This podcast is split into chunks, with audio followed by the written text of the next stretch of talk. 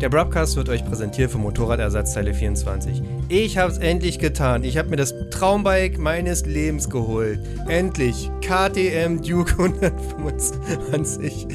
Und damit die Karre so richtig steil aussieht, brauche ich noch ein paar Ersatzteile, aber ein bisschen Zubehör. Und Werkzeug habe ich auch keins. Aber kein Problem.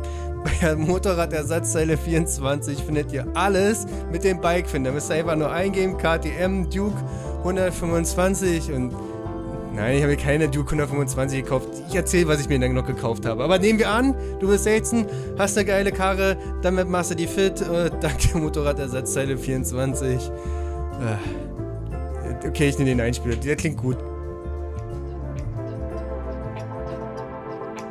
So, wir sind zurück. Äh, eine neue Stammtischfolge. Wir haben heute eine Premiere, ein kleines Jubiläum. Die zehnte Stammtischfolge.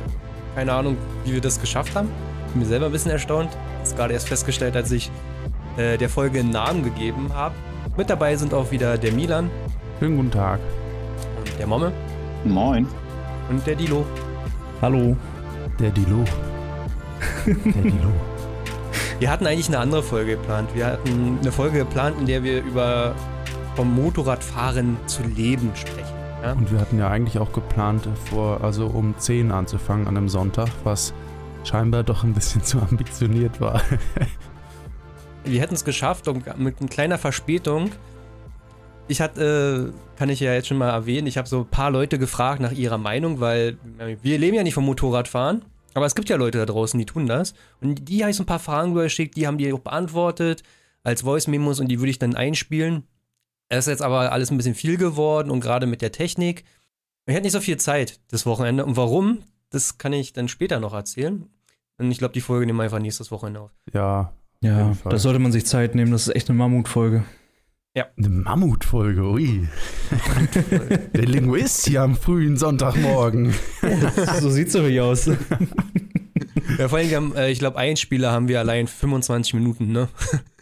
Ja, krass. Okay. Ja, nee, dann dann lass es mal anders machen. Nachher läuft ja auch MotoGP, da müssen, äh, hängt die Hälfte eh vorm Fernseher. Heute ist ein Classic Broadcast Stammtisch einfach. Genau, so wir haben ein paar Themen. Ähm, ganz witzig. Wir haben jetzt 1. Ma 2. Mai ist, ne? Wenn man würde ja denken, normalerweise um die Zeit hatte Bike gleich ja schon begonnen, ne? Also immer, wenn ich jetzt auf meine Voll. Rückblicke reingucke, da waren wir alle schon im März, und April fahren und Mai erst recht. Ja. Ist dieses Jahr ein bisschen anders. Wetter ist scheiße, muss man wirklich mal so sagen. Mhm. Aber wie schaut's aus? Seid ihr schon ein bisschen rumgefahren? Habt ihr die paar Tage mit dem guten Wetter genutzt? Kaum. Ich war mit äh, Lauch in der letzten Woche irgendwie ein, zwei Mal mit dem Moped unterwegs, aber also mehr bin ich noch nicht gefahren. Und das war auch halt mit der R6 in Hamburg oben. Das ist ja, ja auch eher bescheidenes Mopedfahren. Liegt es am Motorrad oder an Hamburg? An Hamburg. Wo seid ihr denn hingefahren? Ihr seid im Klimansland gefahren, oder? Ja, wir haben da mal vorbeigeguckt. Es war leider alles zu. Ähm, ich hatte das schon so ein bisschen ähm, ja, geahnt, weil ich vorher online geschaut habe. Aber wir wollen irgendwann nochmal hin und dann uns da schön beim Dübel einen reindübeln. Ähm, ja, aber es ist gar nicht so weit weg von äh, Nick und aus Hamburg ist auch überhaupt nicht weit weg. Also, Wie weit fährt man von Nick mit dem Motorrad? Ähm, weiß nicht, ob das eine Viertelstunde oder 20 Minuten waren Oha, oder 25 okay. oder so. Okay. Das ist echt nicht weit aus. Also ich fahre aus Hamburg eine Dreiviertelstunde. Ich habe gedacht, das dass es näher an Bremen als an Hamburg ist. Ja, hätte ich auch gedacht. Ja gut, aber nach Bremen fährt man auch nur eine Dreiviertelstunde aus Hamburg. Ist das denn in Zeven oder wie heißt der Ort? Nee, das ist nicht in Zeven. Das ist. Ähm, in Zeven wohnt ja Finn, glaube ich. Nee, äh, ich weiß nicht, ob es Rüspel oder Elsdorf, irgendwie sowas. Eins von beiden, ich bin mir nicht mehr sicher. Okay. Aber es ist echt witzig, weil es so ein richtig kleines Dörfchen ist und ähm, ja, dann ja doch schon ganz schön was los ist da, ne?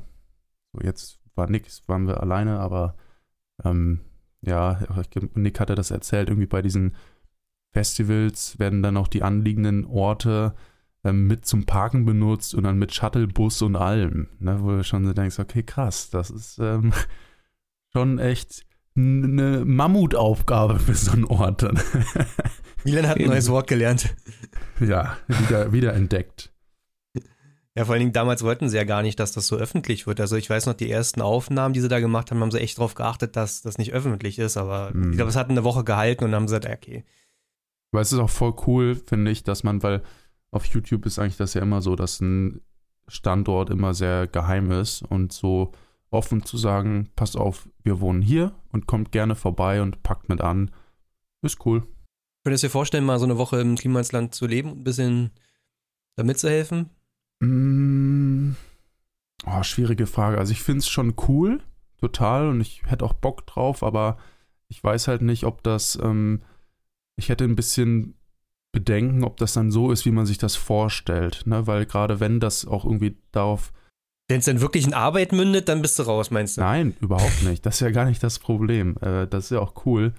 Aber ja, wenn, es ist ja schon darauf, da kommen viele Leute und helfen. Das heißt, ähm, das ist nicht so, dass du irgendwie da, man stellt sich das vor, du kommst hin und arbeitest dann so, stehst quasi mit Brian und Finn am, am Schweißgerät. Ne? So Ja, stellt genau. man sich das ja ungefähr vor. Und so wird es, denke ich, nicht sein. So kann es nicht sein, weil wenn da Nee. dauernd Leute vorbeikommen, dann geht das halt nicht. Ne? Und ähm, ja, das war, es kann trotzdem total cool sein, wird es auch bestimmt sein, aber Wir sollten mal kurz äh, erwähnen, was das Klimasland überhaupt ist, ne? Also, ja, stimmt. vielleicht kennt ihr nicht diesen jeder. Finn Kliman, der YouTuber und äh, Tausendsasser ist eigentlich.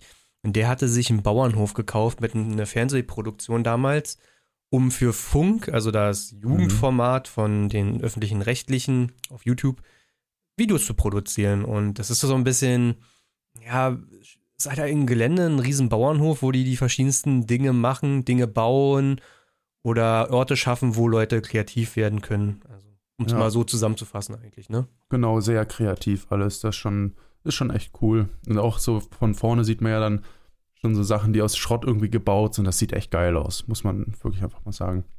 Was ich aber echt finde, ist, dass das Lauch da richtig gut hinpasst. Also ähm, den würde ich da auf jeden Fall sehen. Na, Schön im seinen- Keller.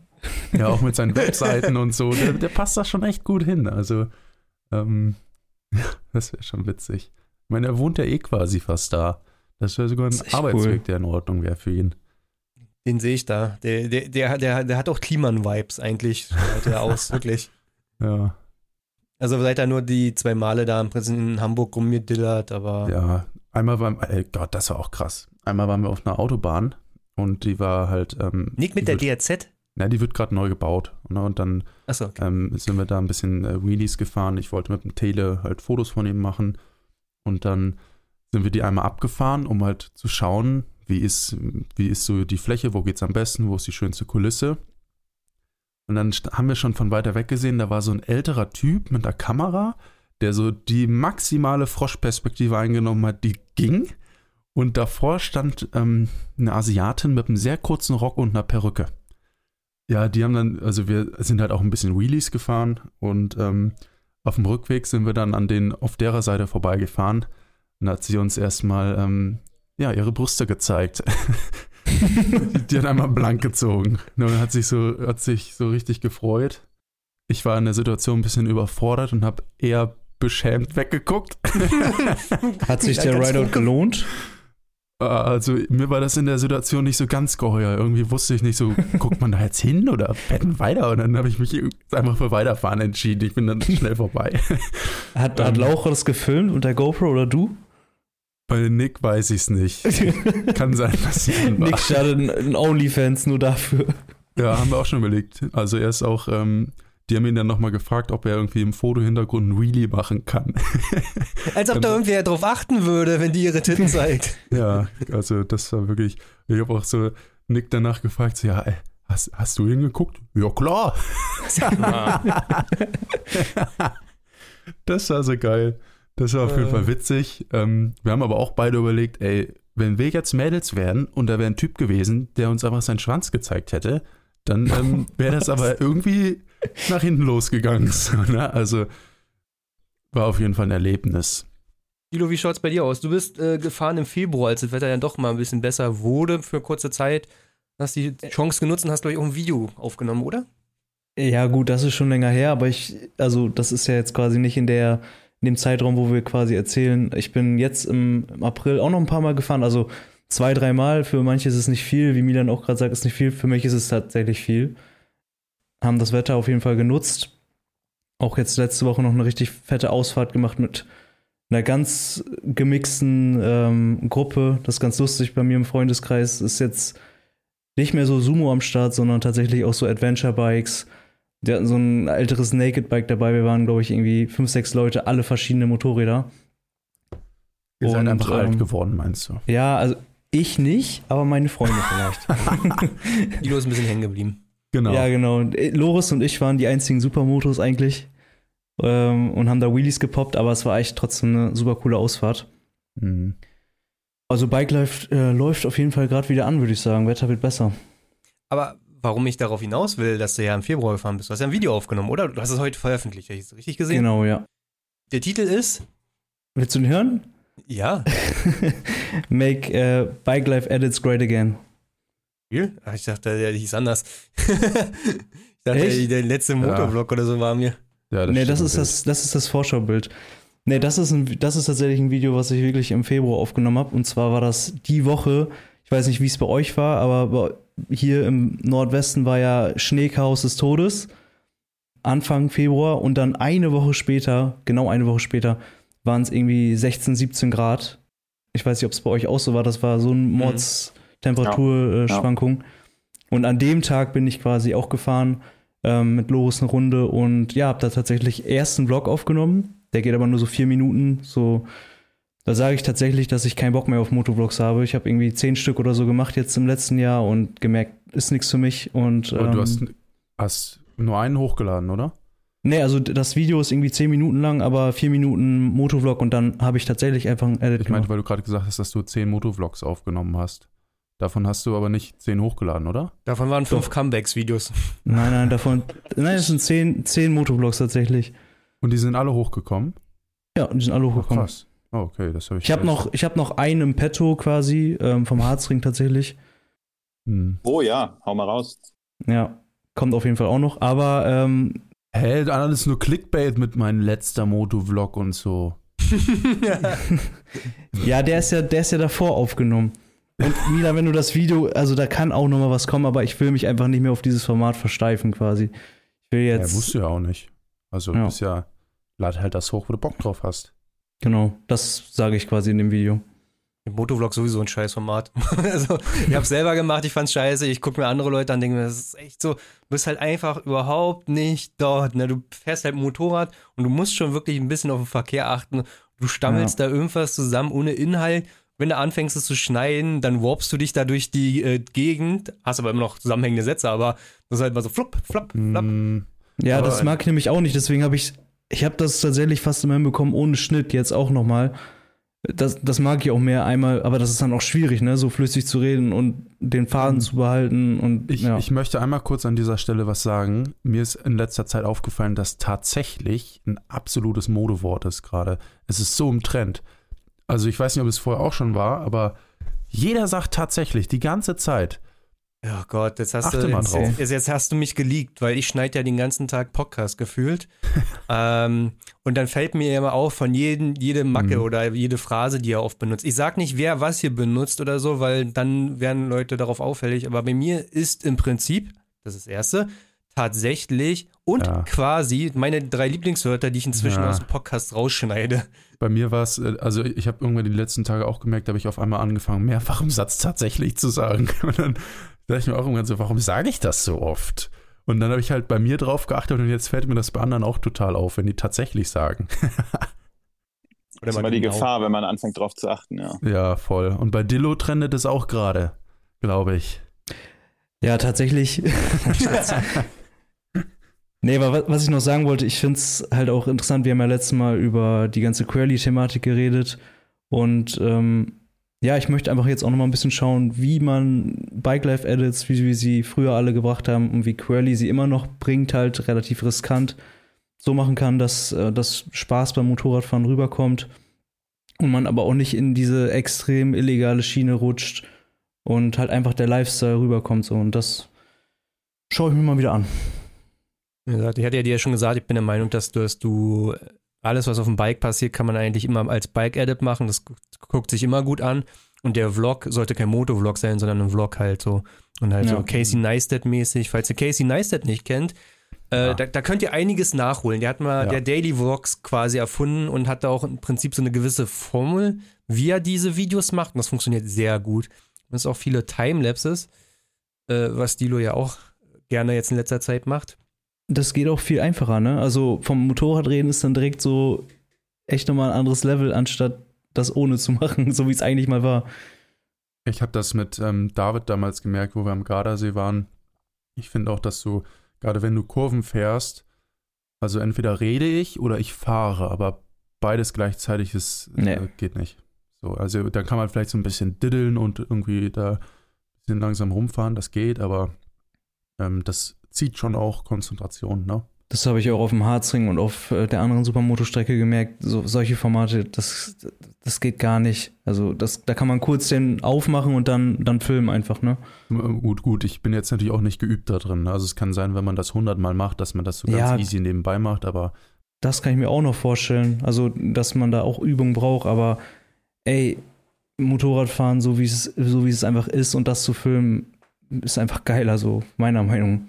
Ich glaube, du, du, du kannst es lernen, aber du eignest dir dann immer so einen Baustein-Satzbau an und Ja. hast in deinem Hinterkopf immer so fünf Phrasen oder Sätze, wie du beenden, wie du Sachen beendest. Wenn wir hier beim Podcast sitzen, dann kannst du ja wirklich ganz in Ruhe darüber nachdenken, nur fokussieren auf das, was du sagen willst und musst dann nicht aus deinen 200 Wörtern, die du eigentlich immer benutzt oder deine Phrasen, Genau. Sätze bilden. was ich glaube ich manchmal gerne hätte, wäre, dass man so, wenn du mit deinen Jungs fährst, dass man das Intercom komplett aufnehmen kann, das gesamte Gespräch von allen und dann einfach, wenn zwischendurch irgendwie was Geiles ist, dann schneidet man das rein, aber Ja, also äh, dann, äh, das was Video, was ich jetzt gebracht habe heute, da ist es tatsächlich so, dass der Edit nicht so mega, ähm, ja, keine Worte ist, sondern man, ich rede ja mit Loris da mit, mit dem Intercom und dann hört man manchmal so ein bisschen was. Klar, das wäre mega, wenn man seins noch hört, aber das Ja. kommt schon so ein bisschen drüber, weißt du, dass man nicht diesen äh, stummen Edit, wo Musik und ein bisschen Motorensound ist, sondern dass man so ein bisschen persönliche Ja, Ebene noch genau, mit reinbringt. Genau. Das ist, denke ich jetzt, also das teste ich so aus. Und was ich gerade auch noch sagen wollte, wenn man so einen Motovlog macht, wo man auch wirklich Informationen weitergeben möchte, das ist auch so schwierig, dann halt auf dem Bike auch noch die, wirklich die echten und richtigen Informationen ähm, zu vermitteln. Und da will ich auch mal gerne ausprobieren, so ein Voice-Over zu machen, so ein Voice-Over-Videoprojekt. Ja, das kann ich mir auch gut vorstellen. Voice-over statt in dem Moment vertonen, ja. Da kannst du halt dann wirklich das rüberbringen, was du wolltest. Und das ist dann auch richtig und fundiert und ja. Ja, aber auch genau das nimmt ja auch viel von dem Motovlog-Charakter. Äh, Also, das wäre dann ein anderes Format. Das wäre zum Beispiel diese, diese Tour, die wir im Herbst au- äh, machen wollten, diese Offroad-Tour. Da wollte ich quasi nur filmen und dann im Nachhinein voice-over-mäßig erzählen, was passiert ist. So. Das ist ja dann eher ein Podcast mit einer kleinen Videoebene drin, ne? Ja, genau. Also, es ist kein Motovlog mehr, aber ich finde das besser als ein Motovlog wahrscheinlich. Ja, ja. Es funktioniert auch besser. Also das sind auch dann wieder Motorradvideos, die ich mir dann angucke. Ja, mach halt das, was, also es muss einfach Spaß machen. So, wenn es Ja. geil ist aufzunehmen, man Bock hat, das zu schneiden und so, dann ist das richtige Ding. Genau, ja. Ja, also ich habe manchmal wirklich Bock, so wie so Casey-mäßig so einen Vlog zu machen. Also einfach eine Kamera hinstellen, zwei Mhm. Sätze sagen, nächste Aufnahme, Kamera woanders hingestellt und dass die Kamera mal statisch ist. Ich mag auch nicht so rumzulaufen. Ähm, dann konzentriert man sich auch wieder, ob man im Frame ist und alles. Und wenn die Kamera einfach so steht und ich kann mich dahin, also dahin begeben sozusagen, kann meine drei Sätze sagen oder kann die drei Sätze nur neu sagen, dann hast du Mhm. immer so eine Dynamik, weil es immer einen Bildwechsel gibt. Das, was gesagt wird, ist mal relativ auf den Punkt gebracht und ohne Äms und Äh. Eigentlich, darauf habe ich Bock, aber ist wieder der Aufwand und du bist halt einfach auch wieder nicht, ich weiß nicht. Vielleicht mache ich es einfach, wenn ich Bock habe, wieder. Hm.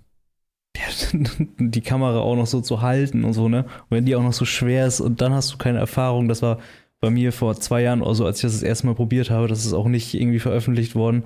Weißt du, das erste Mal mit einer Kamera reden, dann auch noch eine, eine GA5 mit Mikrofon und Monitor übelst schwerst in der Hand halten und dann kannst du nicht mal richtig sprechen.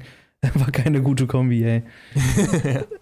Das liegt auch nicht jedem, muss man sagen. Ja. Also das ist, ehr- ehrlicherweise würde ich auch jetzt nicht sagen, dass das dein Talent wäre an der Stelle, dieses Freisprechen vor der Kamera.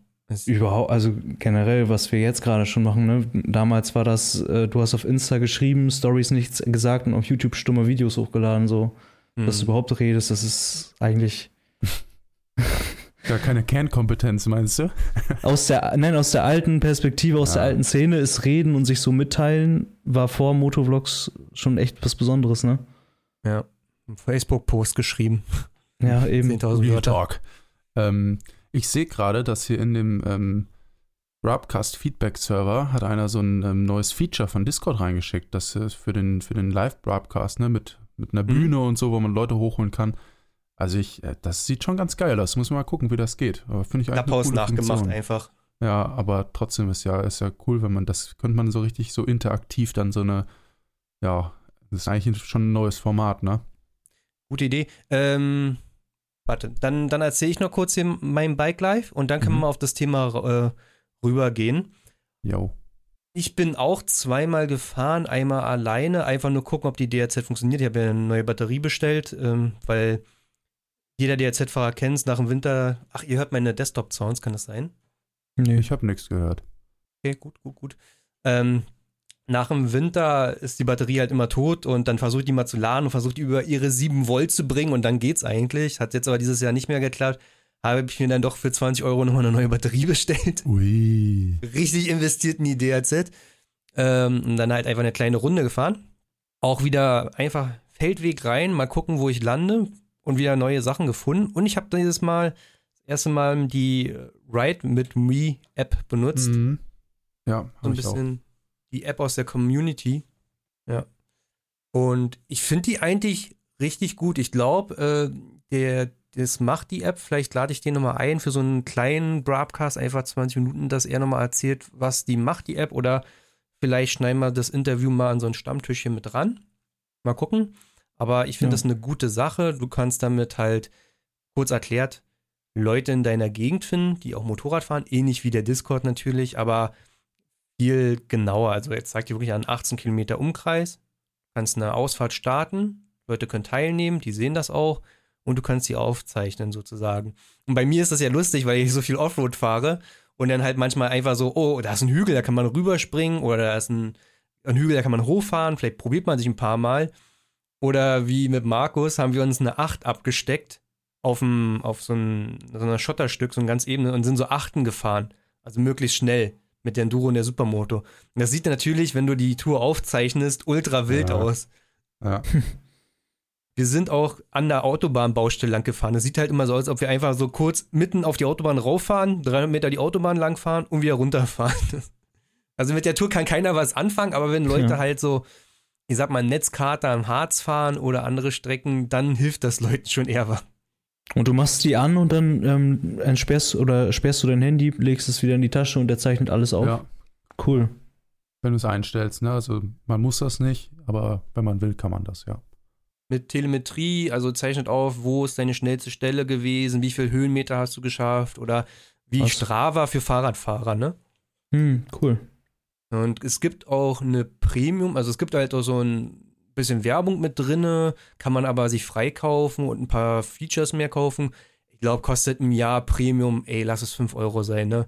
Also er hatte wie so Bundles, so irgendwie so 1 Euro, 2 Euro oder Premium das ganze Jahr 5 Euro. Und ich so, ja, pff, hier, nimm meine 5 Euro. Geil ist immer, wenn es bei so Apps am Anfang so Lifetime-Angebote gibt. Hm? Wenn man direkt Sowas immer nutzen, das könnte 10 sich nach hinten raus rentieren. Ja.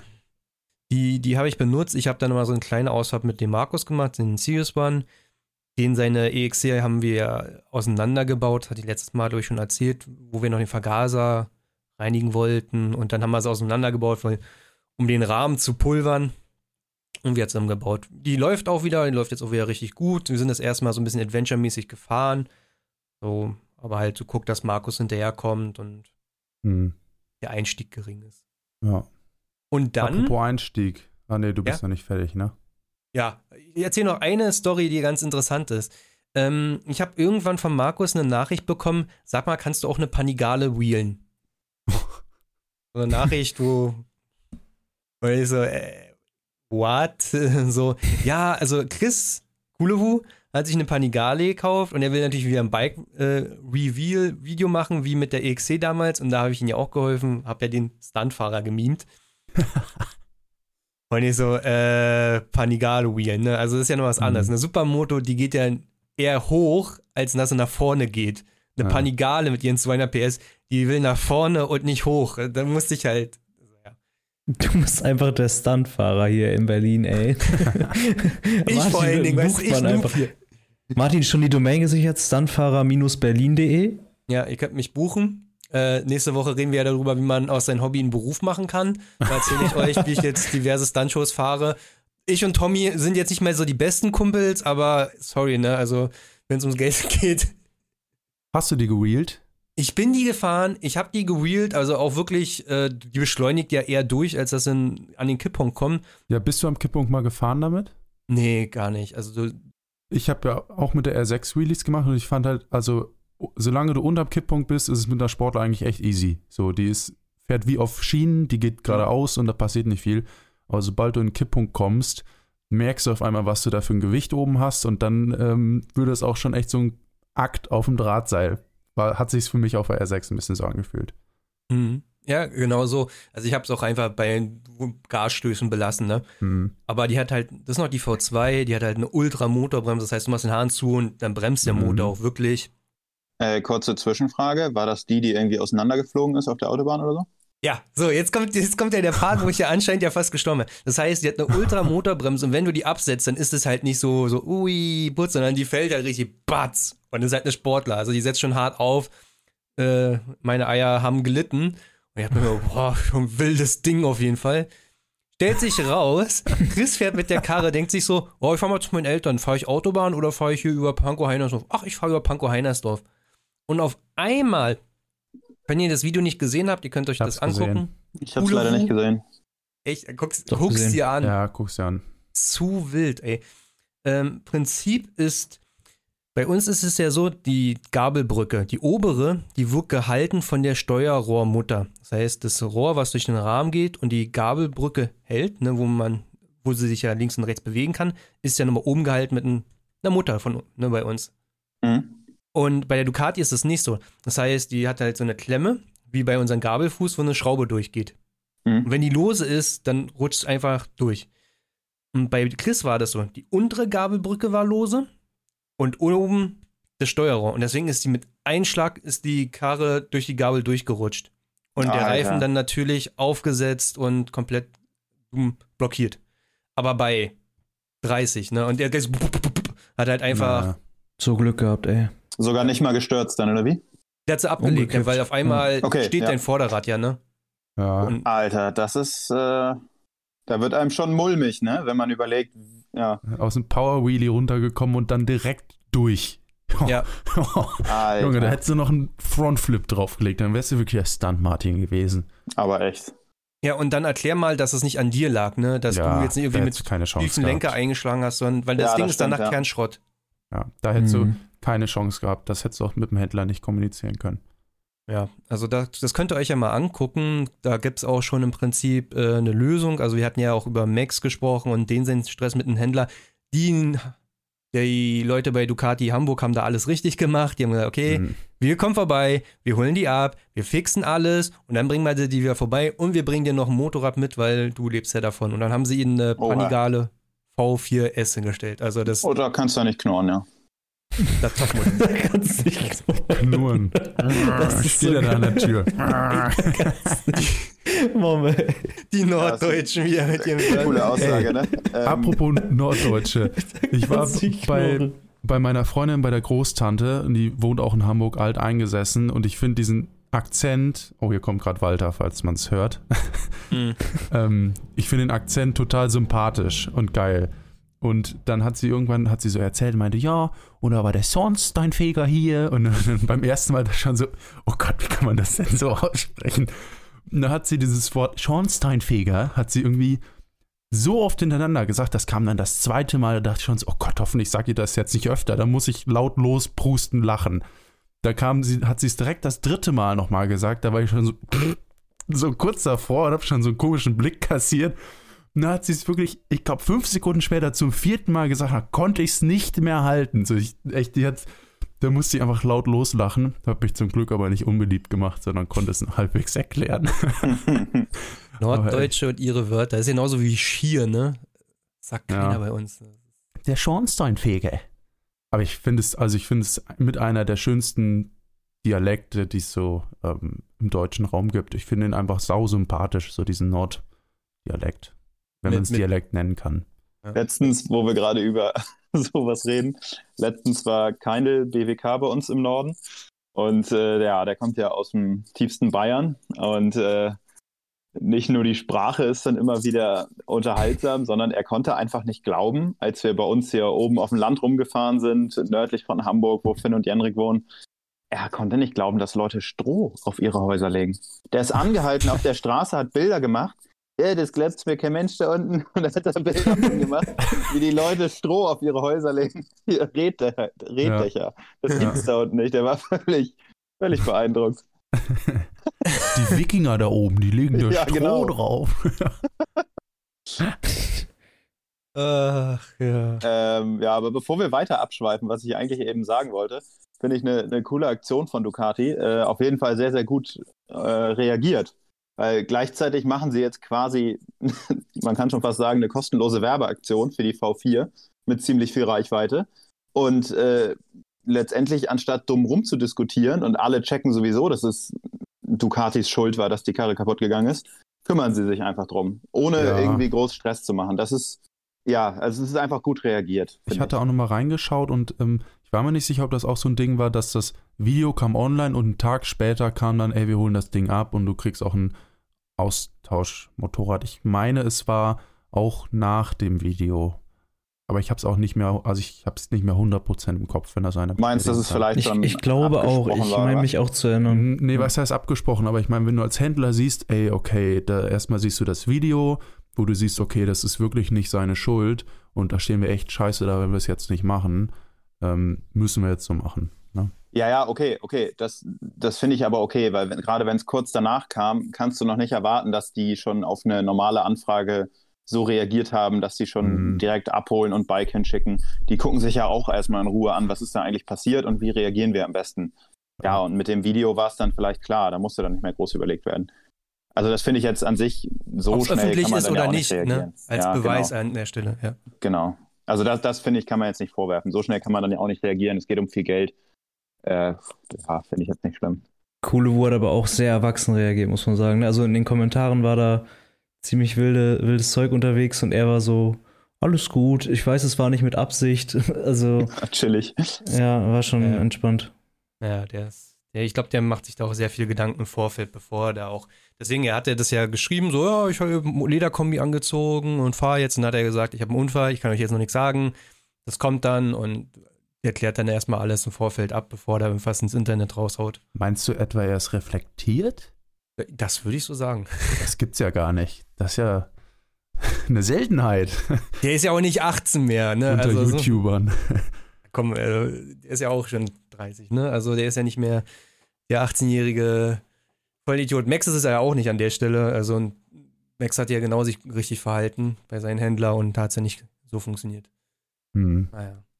Moment, ich habe gesehen, ihr habt, ihr habt ein Videodreh gemacht. Macht ihr jetzt, äh, habt ihr wieder ein neues Rap-Video gedreht, so wie damals mit Tom und Max oder, oder für 187 Straßenbahn oder was war das?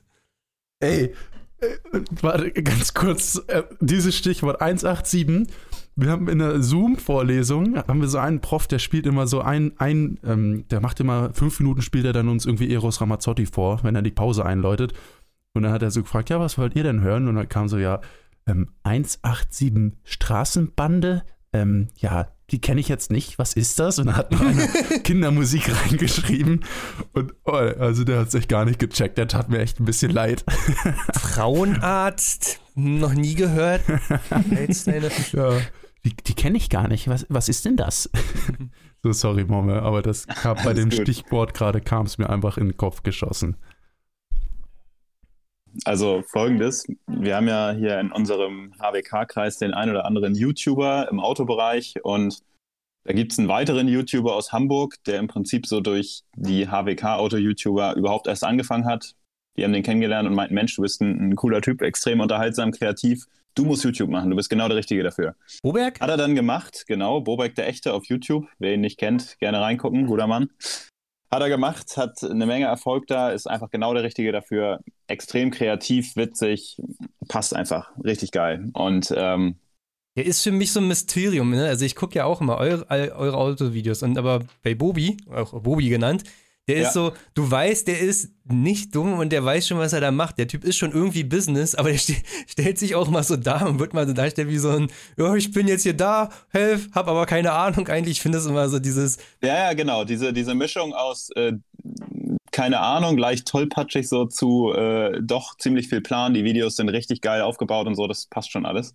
Ja. Er ist einfach ein, ein geborener YouTuber und das haben unsere Jungs ihm damals gesagt und dementsprechend hat er dann auch angefangen und es hat sehr, sehr gut funktioniert. Und jetzt hat er mit einem befreundeten Rapper, Chio, hat er ein äh, Lied zusammen gemacht, was richtig, richtig geil geworden ist und ja, da kommt HWK eben auch drin vor.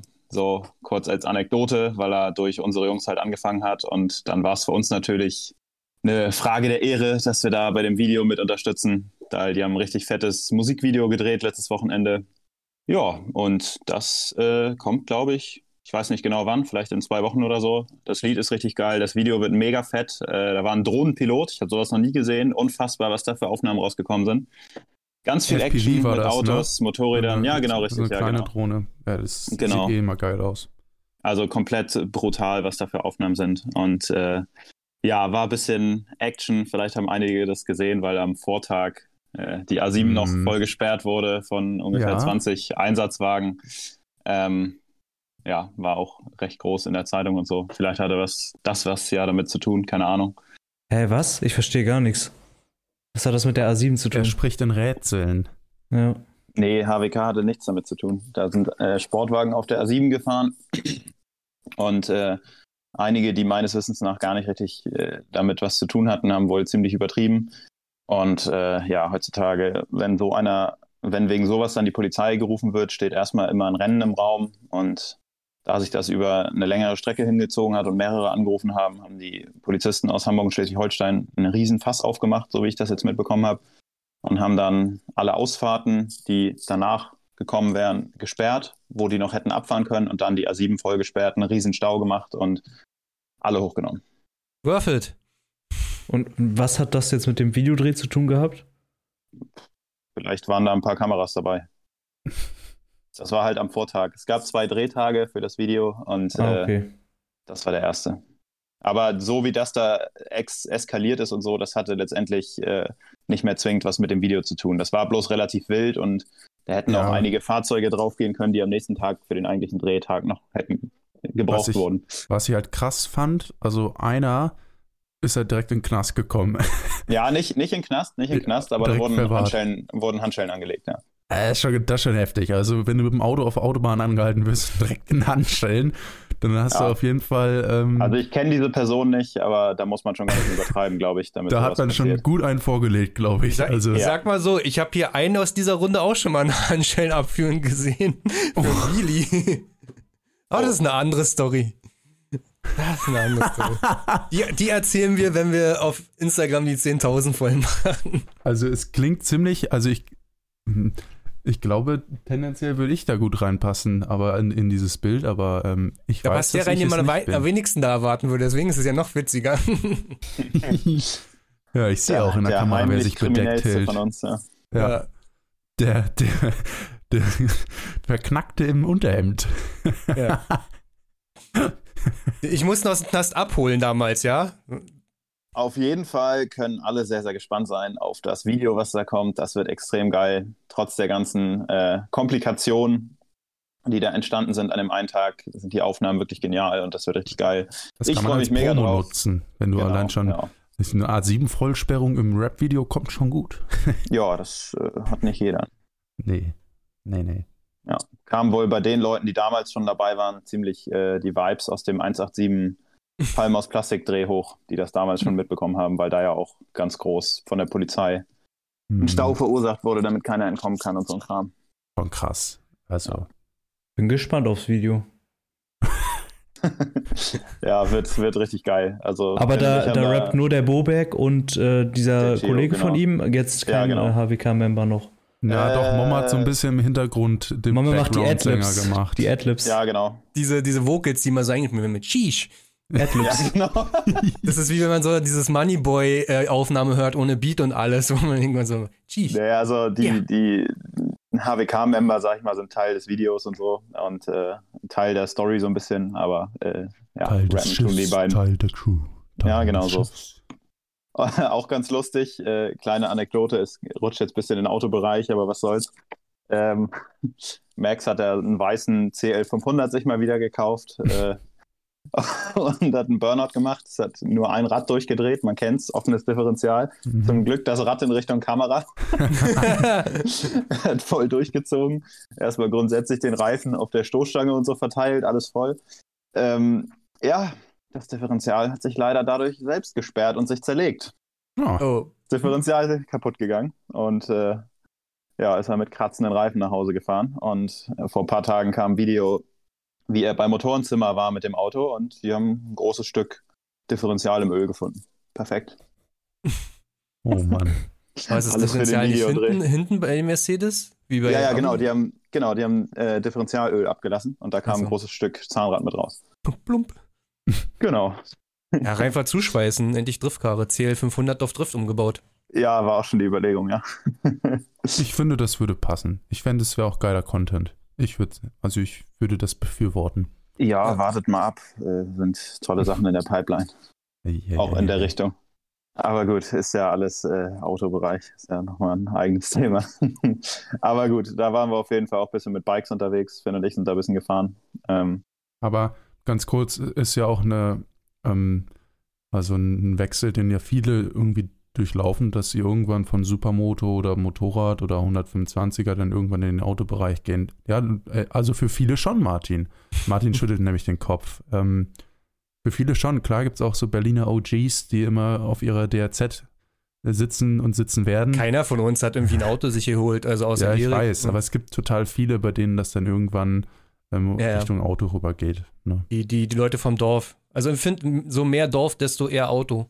Mm, Weil für uns war ja die, Mo die Motorräder waren ja nie Fortbewegungsmittel in dem Sinne, weil in Berlin hast du ja öffentliche ohne Ende. mm. Ähm, und ich glaube, dass das bessere Fortbewegungsmittel wird dann noch einfach ein Auto, wenn du 18 bist. Und dann ziehst du halt dein, deine Tuning-Sunden da erstmal durch, nachdem wir Stimmt, bei ja. den 25er. Auf dem Dorf safe. Da kannst du ja auch. Also bei uns hier könnte man auf jeden Fall Straight Pipe fahren. Das wäre kein Ding. Wir, aber so ein bisschen größeres Thema haben wir doch, glaube ich, war in diesem Podcast, ne? Wir, weil für mich und äh, war die, die Ach, letzten stimmt. Monate ja die Aufgabe, eine EXC zu kaufen und ich habe ja schon ein bisschen so von meinen Leiden erzählt. Ähm, ich habe letzten Sommer wollte ich mir schon eine kaufen und hatte auch zugesagt, ich hole die ab und hatte dann ja auch so einen richtigen Hassel hier mit den Transporter organisieren und den Bus äh, oder Anhänger. Hab da meine Freunde belabert, meine Freunde haben teilweise Urlaub genommen und alles. Und dann hat der Typ mir abgesagt, weil er sie einfach an jemand anders verkauft hat. Eine ähnliche Nummer ist mir dann nochmal ähm, Anfang April passiert. Also auch wieder richtig geil. Auch wieder mit hin und her schreiben, alles drum und dran. Ich komme am Samstag, hol die ab. Und er schreibt mir dann einen Tag später, ich verkaufe die am Freitag. Und ich war so geladen mit Hass, dass ich überlegt habe, mit Vollgas nach Chemnitz zu fahren, weil da hat die Karre stand und den Typen einfach fünf Scheine ins Gesicht zu werfen, zu sagen, wir, wir sehen uns am Samstag.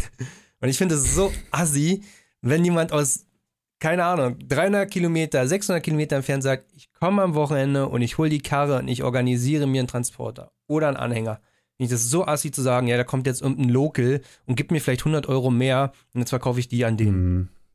Mm, voll. Ich, also, ja, generell so dieses, ich sag dir das eigentlich schon zu, aber ne, jetzt, ich kann's, das ist halt immer aus Verkäufer- und Käufersicht dann irgendwie schwierig, weil ich weiß das noch damals bei meiner 125er war das auch so, da hat einer die reserviert. So habe ich gesagt, okay, alles klar, kommst du dann vorbei. Dann hat auf einmal wer anders angerufen und hat gesagt, ja, ich will die aber auch haben. Dann habe ich gesagt, du, sorry, die ist schon reserviert. Und dann meinte er, ja, also ich zahle dir den vollen Preis, ich verhandle nicht mehr. Oder er hat irgendwie gesagt, ich zahle 100 Euro drauf. So, und ich damals, ähm, gerade 18, will natürlich von dem Geld mir auch ein Big Bike kaufen, denke mir so, hm, Ich schreibe den Ja. anderen, dass jemand anders mit 100 Euro Genau. mehr zahlen will und, ich, und wenn er die Karre haben will, muss er 200 Euro mehr zahlen. Nee, ich habe dann halt gesagt, ey, pass uns. auf, so sieht's aus, der zahlt leider 100 Euro mehr und ähm, ich, ähm, ja, würde ihm dann schon sagen, dass er dann auch vorbeikommen kann. Haben die gesagt, ja gut, dann zahlen wir auch 100 Euro mehr, ne? Und dann war das so richtig unangenehm dazu, dann wieder die anzurufen, ey, die zahlen auch 100 Euro mehr.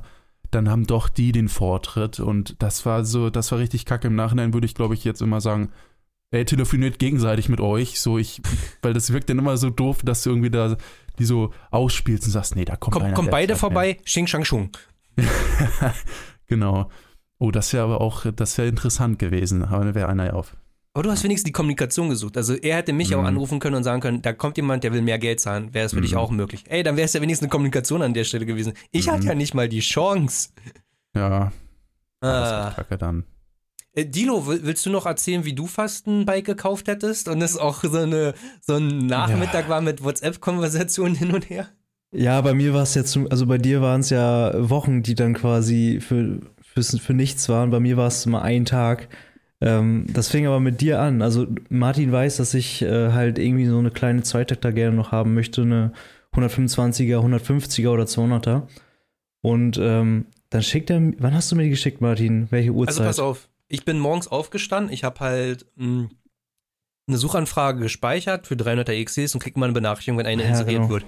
Ich stehe halt morgens auf um 6 Uhr und sehe um 2.40 Uhr wurden dann 300er inseriert. Und ich so, hä, wer inseriert um so eine Zeit eigentlich, ne? Geh halt drauf und dann war es aber eine 150er, die halt den Titel drin hatte, ist keine 250er und 300er, ne? man kennt's, Kleinanzeigen. Und ich so, hm, der Preis war asozial gut und also heißt Dilo rübergeschickt. Genau, ich glaube, die Nachricht hast du mir gegen 7 Uhr oder sowas geschickt. Ich äh, bin, glaube ich, irgendwie um 20 nach 7 wach geworden, äh, hab, hab das gesehen und ja, war erstmal erstaunt, wie günstig die war. Weißt du nicht den Preis? Die war ähm, fünf- fünf- 5999 war die. Und das ist, und die hatte irgendwie 5 Stunden runter oder so. Also die war eigentlich neu. Das war quasi 1000 Euro zu wenig für, für die Karre. Also ultra guter Preis. Mhm. Und ja, ich den Typen direkt angeschrieben, auch direkt, äh, dass ich sie nehme, so nach dem Motto. Ähm, und dann fünf Minuten später war die dann reserviert. Und dann fing es halt auch an, ja, willst du denn mehr zahlen? Oder was willst du zahlen? Ja, und dann ja. habe ich ihm erst, erst gesagt, dass ich ihm den Preis zahle, wie, wie sie inseriert steht und verhandelt. Ähm, die Karre stand auch in Bayern, also wäre auch ein weiter Weg gewesen. Und ähm, ja, dann kam es so ein bisschen, ja, da musst du schon mehr zahlen. Und dann, als ich ihm irgendwann gesagt habe, dass ich mehr zahle, hat er gesagt, yo, die wurde gerade schon angezahlt, ist weg. Und das hat sich halt von morgens halb acht bis zwölf Uhr oder so gezogen. Ja, zwölf schon so.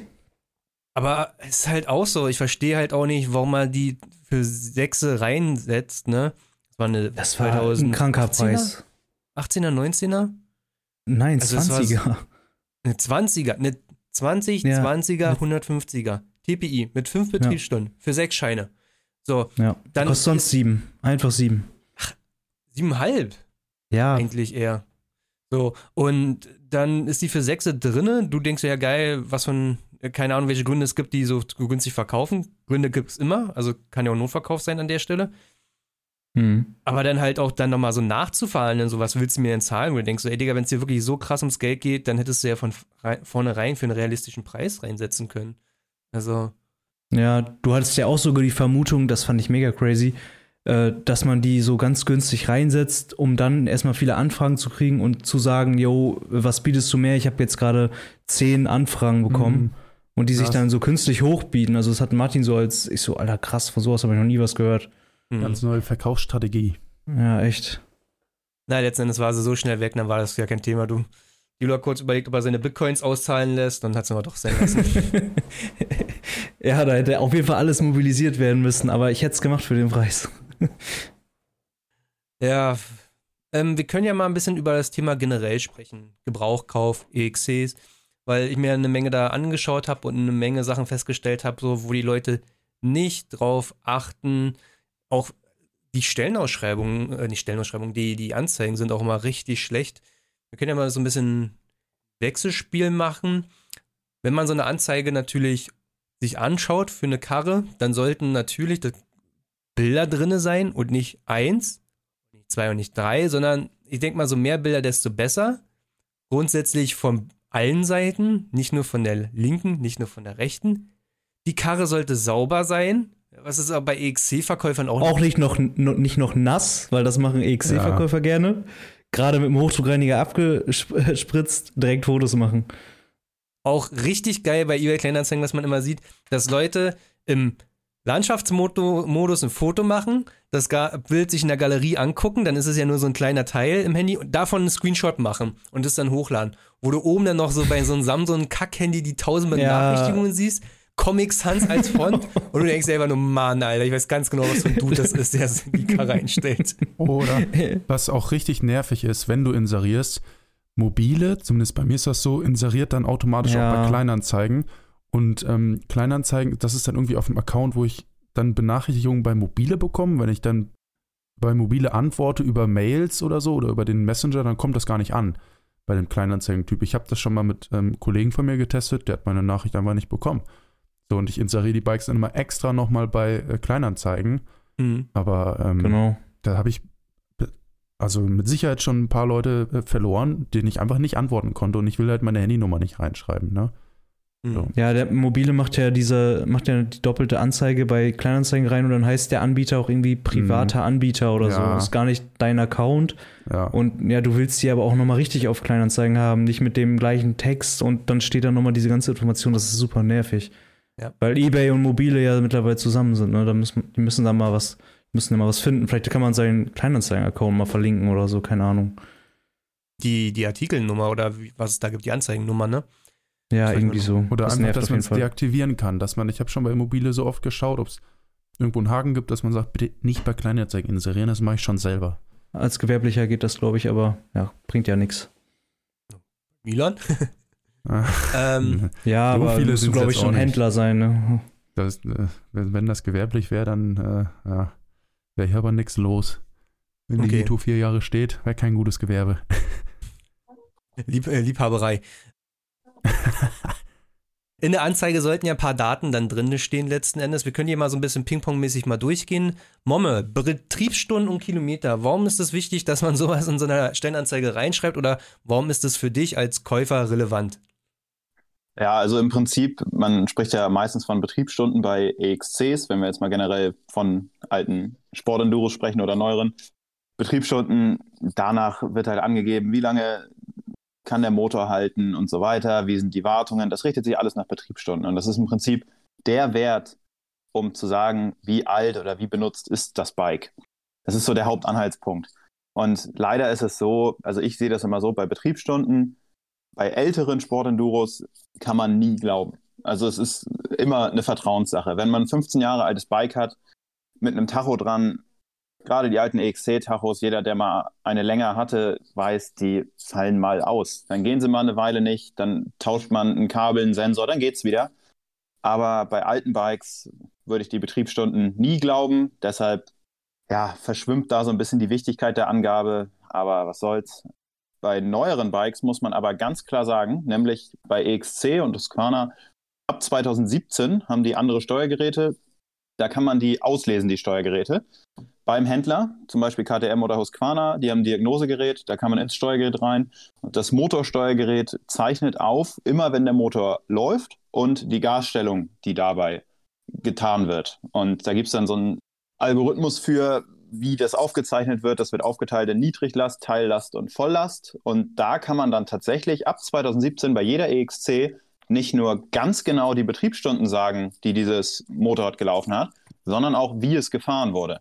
Zum Beispiel, wenn man jetzt eine EXC 500 kauft, ich hatte eine gekauft, die hatte 70 Stunden auf dem Tacho, habe die ausgelesen, in Wirklichkeit waren es 50 oder 55 Stunden. Das ist nämlich, habe ich schon oft gehört, dass die EXC-Tachos auch gerne mal in Situationen zu viel zählen. Das ist dann natürlich eine schöne Situation, wenn das Bike eigentlich weniger gelaufen hat als gedacht. Ja, wobei ich habe auch schon überlegt, ob dieser Algorithmus vielleicht auch ungenau ist, weil der ist ja unterteilt in drei Klassen. Das heißt, es Ja. gibt einmal Niedriglast, Mittellast und Volllast. Ja, Volllast zum Beispiel zählt ab fünf Sekunden, die du Volllast fährst. Und Ja. ich habe schon überlegt, ob es einfach so einen Transitbereich gibt dazwischen, der dann nicht mitgezählt wird. Ne? Ähm, bei mir war es nämlich auch damals so, ich habe meine auslesen lassen. Die hatte, also ich glaube schon, dass auf dem Tacho immer ein bisschen mehr Stunden stehen. Ne? ja, das, das glaube ich halt auch. Und was dann letztendlich stimmt, keine Ahnung, aber man kann mit den ausgelesenen Betriebsstunden auf jeden Fall eine sehr genaue Angabe haben. Also ab 2017 sollte man die Möglichkeit nutzen, Ja. die Bikes auszulesen, weil es ist schon eine wirklich ein wirklich sinnvoller Wert dann im Vergleich zu den alten Ja. Tachos, wo man nie weiß, welcher von den ganzen Vorbesitzern einfach mal ohne gefahren ist oder beim Supermoto-Umbau abgelassen hat, weil irgendwas fehlte. Mhm. Das kann immer sein. Also man sollte die Möglichkeit nutzen. Wenn man da jetzt ja eine 500er hat, die 50% Volllast hat, dann kann man auch davon ausgehen, dass die schon deutlich mehr verschlissen ist. 50 Meine zum du nicht. Beispiel, nee, es ist unmöglich, genau. Ja. Also meine, meine war als Enduro gelaufen, die Zeit, bevor ich sie gekauft habe, und die hatte nicht eine volle Minute Vollgas, weil mit einer 500er im Gelände wirklich mal länger als Mhm. fünf oder zehn Sekunden das Vollgas zu halten, das passiert eigentlich nicht. Also da musst du schon einen kilometerlangen Hang hochfahren. Aber es ist immer ein guter Anhaltspunkt. Ja, ist ein guter Tipp an die Leute, die das noch nicht wissen. Immer auslesen, wenn möglich. Ansonsten kann man den Betrieb schon bei älteren Bikes eigentlich nur nach Gefühl vertrauen. Oft werden ja auch Kilometer und Betriebsstunden zusammen angegeben. Kann man da irgendwie einen Zusammenhang rausziehen? Weil das habe ich mich auch mal gefragt, ob 80 Betriebsstunden passen zu 3000 Kilometern oder Ja. Du kannst schon dran sehen, ob die Supermoto gefahren wurde oder ob die, ähm, also einfach in der Durchschnittsgeschwindigkeit, die kannst du ja ausrechnen und dann weißt du, okay, ist das vielleicht eine Wander-Enduro gewesen oder ist der, ähm, was für ein Fahrprofil hat derjenige? Das kannst du schon an dieser, an der Relation dann erkennen, auf jeden Fall. Also dass Ja. in, in weniger Stunden mehr Kilometer gemacht werden, ist ein Indiz für Supermoto oder eher schon dieses Ja, schnelles Enduro-Wandern über Feldwege. Ich hatte das damals, ah nee, ich, ich, dafür weiß ich es nicht mehr genau, ähm, aber also wenn du jetzt eine Durchschnittsgeschwindigkeit von 45 hast, da ist, glaube ich, also für wirklich so Enduro ist das ein bisschen zu flott, meine ich. Aber da, das weiß ich nicht mehr genau. Ich hatte, ich wusste das mal genauer, was, wie welches Verhältnis dir das aussagt. Das kann man aber meine ich auch mit googeln finden wohl. Ne? Milan. Dann Baujahr. Warum ist wichtig, dass Baujahr angegeben wird? Also, Entschuldigung, Dilo. Ich hatte noch eine Frage an Momme tatsächlich. Ähm, tatsächlich? Ja. Jetzt ist mir aufgefallen, ey. Scheiße. Schneid's raus. Scheiße. Martin, schneid das raus. Momme, du sagst, äh, bei den neuen kann man das auslesen. Kann ich das auch selbst auslesen oder kann das nur der Händler? Meines Wissens nach kann das momentan nur der Händler. Ich kann mir vorstellen, dass es irgendwann Diagnosegeräte gibt oder irgendwelche Apps mit Adaptersteckern, aber aktuell gibt es nach meinem Stand nur die Geräte beim Händler. Ach, schwierig, ne? Wenn man jetzt wirklich eine aktiv anguckt, beim privaten Mann fährt hin. Kannst eben beim Händler deine Ecke hinfahren. Erstmal mit der EXE erstmal 50 Kilometer zum Händler, der in der Nähe ist. Aber ganz ehrlich, wenn ich was für 5.000 bis 8.000 Euro, sage ich jetzt mal, bei den neueren Bikes kaufe, dann mache ich mir die mitbekommen habe, ein Problem. So, dann muss man halt einen Termin machen beim Händler, vorher einmal anrufen, dass der dann ungefähr Zeit hat. Es Mhm. gibt einen Zehner in die Kaffeekasse oder so. Das machen die meisten einfach kostenlos. Ist eine Sache von fünf Minuten. Gehört zum Ja. Service meiner Meinung nach. Und eigentlich machen das alle Verkäufer auch mit. Viele interessiert das sogar selbst. Also, so habe ich Mhm. die Erfahrung gemacht. Das ist ja auch so, dass der, der, der Verkäufer gibt ja auch die Betriebsstunden an im Kaufvertrag. So, und wenn du jetzt zum Händler fährst und das Steuergerät Ja. wird ja ausgelesen im Nachgang und die, die Betriebsstunden sind wesentlich höher, dann ist es Betrug. So, dann ist es erstmal sowieso hin- hinfällig. So, dann kannst du immer noch sagen, ey, pass auf, ich war hier, ausgelesen, es ist nicht so, wie es äh, du angegeben hast. So. Also da kannst du immer noch nachhandeln oder sagen, du trittst vom Kauf zurück halt letzten Endes. Das ist jetzt nicht, ein Nachgang ist immer noch nicht zu spät dafür. Solange alles passt. Ja, Ja, Wir haben noch ein paar Punkte. Milan, warum ist wichtig, dass das Baujahr angegeben wird? Baujahr ist mir eigentlich nur wichtig fürs, fürs Modell, ne? dass ich weiß, okay, ähm, jeder hat seine Lieblingsbaujahre und bei mir ist das dann halt so, dass ich sage, ja, ich finde zum Beispiel 18er, 19er EXC geil oder ich finde ähm, 11er wegen dem Modell geil mit dem durchsichtigen Tank. Jedes Jahr gibt es eigentlich so leichte Änderungen. Deswegen ist mir das eigentlich wichtig. Ansonsten habe ich mit Baujahr gar nicht so was am Hut, ne? weil es nicht unbedingt viel für Betriebsstunden stehen muss. Das Ding kann viel gestanden haben. Klar, wenn jetzt ein Moped 20 Jahre alt ist und das soll 4000 Kilometer haben, dann weißt du auch, okay, entweder stand die nur oder das passt nicht. Ne? Pass auf, ich finde, ein wichtiger Punkt ist, also es gibt so ein paar Gummiteile, Gummischläuche oder so, wenn es alt wird, dann wird es porös und versteichst, also so älter, Mhm. desto eher passiert Aber das, was man bei den EXCs richtig oft sieht, also manchmal guckt man sich an und denkt so, hm, ist doch eine 2005er oder 2006er und dann guckst du rein, steht Erstzulassung oder Baujahr 2002, dann weißt du, das ist so eine alte EXC, die auf die Optik umgebaut wurde. Mm, du kannst halt die EXCs auch in deiner Optik hoch sozusagen upgraden. Du kannst die Optiken manchmal bis auf die Ölver um, umbauen. Also sieht ein bisschen komisch mal alles aus. Also irgendwie fällt dir auch passt nicht. Auf die Ölver, genau. Schornsteinfeger. Sölver, auf die Sölver umgebaut, Martin, erzähl mal weiter. oh, das wäre schön. Aber sonst ist es eigentlich, ja, wie du sagst, halt. Ja, das stimmt. So Sachen, die porös werden, okay, ja, das habe ich jetzt nicht bedacht. Oder auch dieser klassische KTM-Blinkerstecker, der eigentlich schon nach einem Jahr ähm, Produktion schon so fest und hart ist, dass er eigentlich nur noch kaputt bricht. Ja, ich mache da mittlerweile immer Silikonspray oder selbst einen Tupfer Fett dran, weil die sind Mhm. echt doof, die Stecker. Ja, Wenn da einmal Siffe reinkommt, dann backen die fest. Ich glaube, da hat jeder schon mal diesen dünnen Steg da oben kaputt gebrochen. Ja, Klassiker, ja. Ja, schön Okay. Schraubenzieher rein, kaputt. Genau. Nächster Punkt, was angegeben werden sollte. Erstzulassung. Dilo, warum ist das wichtig, dass die Erstzulassung angegeben wird? Das ist ja tatsächlich gerade. Oh, ey. Jetzt merke ich es aber richtig mit tatsächlich. Geh nicht drauf ein. Das gibt's ja gar nicht. Okay, egal. Also, Erstzulassung ist ja gerade bei EXCs und so ein Thema, denn ähm, es heißt ja nicht unbedingt, wenn das Ding produziert wurde und verkauft wurde, dass die Karre auch angemeldet wurde. Die kann auch nur für Sport benutzt werden und Mhm. braucht keine Zulassung. Und dann wird's ja auch gerne mal problematisch mit den Euronormen, Ja, ob man sie überhaupt noch anmelden kann, wenn sie nicht zugelassen wurde in dem Jahr. Aber da müsst ihr mich ein bisschen, äh, damit habe ich noch abholen. keine Erfahrung gehabt. Nö, Ja, das es passt eigentlich so, wie du es sagst, ne? ja, ganz genau. Also, Also faktisch ist es doch so, wenn ich jetzt, keine Ahnung, im äh, letzten Jahr noch eine, ein 20er Modell geholt habe, hatte das, keine Ahnung, Euro, sag Vier? was, vier. Und ähm, die wurde da nicht angemeldet und ich will die in 2021 anmelden, sagen die, nee, keine Neufahrzeuge mit Euro 4 mehr ähm, anmeldbar. Ist Ja. richtig? Ja. Ich glaube, ja. Und deswegen äh, erste Lösung wichtig. wenn du so eine Möhre kaufst, ähm, richtig scheiße, wenn du dann da irgendwie stehst und merkst, ich kann die nicht anmelden, egal was Ja. ich mache, die kriegst du nicht mehr drüber. Da gibt es auch keinen, der dann irgendwie mal ein Auge zudrückt oder so. Wenn du diese Frist verpasst hast, dann ist das Ding im Grunde wertlos für die Straße. Ne? Und das Ja. macht dann auch echt viel aus, preislich. Aber äh, die meisten äh, KTM-Händler zum Beispiel machen das ja dann kurz vorm Jahreswechsel nochmal über eine Erstzulassung, oder? Habe ich schon offen. Also, wenn der ein bisschen was drauf hat. Von Leuten mitbekommen, die das verpennt haben, ne? die Ja, hab einfach auch nicht schon gedacht haben und dann, Wenn dir das nicht wichtig ist. Tageszulassung, meine ich, sorry. Wenn dir das nicht wichtig ist, weil du sie ja auch nur irgendwie äh, bei dir auf dem Dorf im Enduro-Bereich bewegst und in Transportern alles, das kann dir ja auch egal sein, ne? Also wenn du die Hm, betrachtest wie eine. SX oder so, Ja. dann ist das auch immer, ich, also, ich, ich glaube, bei Kenny war es damals das Ding, als er die 501 komplett umgebaut hat. Das war, meine ich, auch nachdem er die nicht mehr anmelden konnte und ähm, dann eh der Zug abgefahren war. Meine Ach, ich. Ist schon lange her. Ich habe es nur noch so irgendwo ähm, im Hinterkopf. Nächster Punkt wäre Fahrzeughalter. Warum ist es wichtig, dass die Fahrzeug, äh, Fahrzeughalter angegeben werden? Am besten mal das Extrembeispiel, ein Fahrzeug mit einem Fahrzeughalter, erster Hand.